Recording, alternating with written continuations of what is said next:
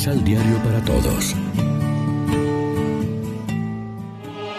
Proclamación del Santo Evangelio de nuestro Señor Jesucristo, según San Marcos.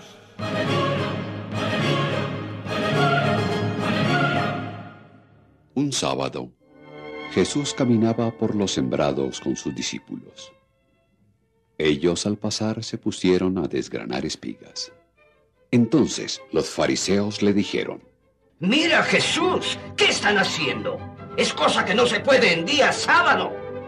Él les dijo, ¿Nunca han leído ustedes lo que hizo David cuando él y sus compañeros tuvieron necesidad y sintieron hambre? Que entró en la casa de Dios en la época del sumo sacerdote Abiatar y comió los panes de la ofrenda que solo pueden comer los sacerdotes y les dio también a los que estaban con él. Y les dijo, el sábado ha sido hecho para el hombre y no el hombre para el sábado. Por esto el Hijo del Hombre, que es Señor, también es dueño del sábado. Lección Divina Amigos, ¿qué tal? Hoy es martes 18 de enero y a esta hora, como siempre, nos alimentamos con el pan de la palabra. Es el hombre en apertura a Dios quien da su valor y su medida a la ley del sábado, viene a decir Jesús, pues para el hombre se hizo tal ley y no viceversa. El hombre debe efectivamente cumplir el sábado, es decir, la ley en general cuando es justa, pero sin ser esclavizado por tal obligación. Y si como en el caso evangélico de hoy la ley se vuelve contra el hombre, se ha desviado de la finalidad del legislador y no obliga a su cumplimiento. Esto era lo que no entendían ni admitían los rígidos fariseos. Es fariseísmo tratar de conseguir la salvación absolutizando algunos medios, tiempos y lugares, como el sábado, el templo, y sacralizando algunas mediaciones como la ley, para asegurarse el favor divino.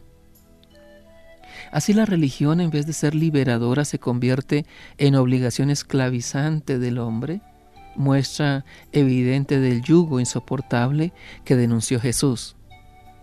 Cristo, en cambio, relativiza esos medios y mediaciones en función del hombre. Lo único sacro, después de Dios, es el hombre mismo, liberado por Cristo de la alienación de la ley por la ley. La ley fue dada por Moisés, pero la gracia y la verdad nos vinieron por Jesucristo. El cristiano sabe que su único Señor y, su única ley y su único mediador es Cristo. Nuestra salvación no depende de mediaciones externas, sino de la ofrenda amorosa de Dios en Cristo y de una respuesta personal e incondicional a esa iniciativa de Dios, al don de su amor que procede siempre. Cristo fue el sí total a Dios y su discípulo ha de seguir su ejemplo mediante la obediencia de la fe. Reflexionemos. Nos dejamos llevar por las apariencias en nuestros juicios acerca de personas o acontecimientos. Oremos juntos. Concédenos, Señor, seguir el ejemplo de tu Hijo Jesús por la obediencia de la fe, poniendo toda nuestra vida en tus manos de Padre, para poder celebrar contigo tu eterno día de fiesta. Amén.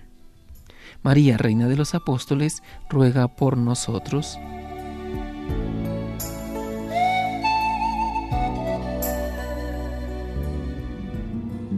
Complementa los ocho pasos de la Alexio Divina adquiriendo el emisal Pan de la Palabra en Librería San Pablo o distribuidores. Más información www.sanpablo.co Pan de la Palabra. Vive la reflexión.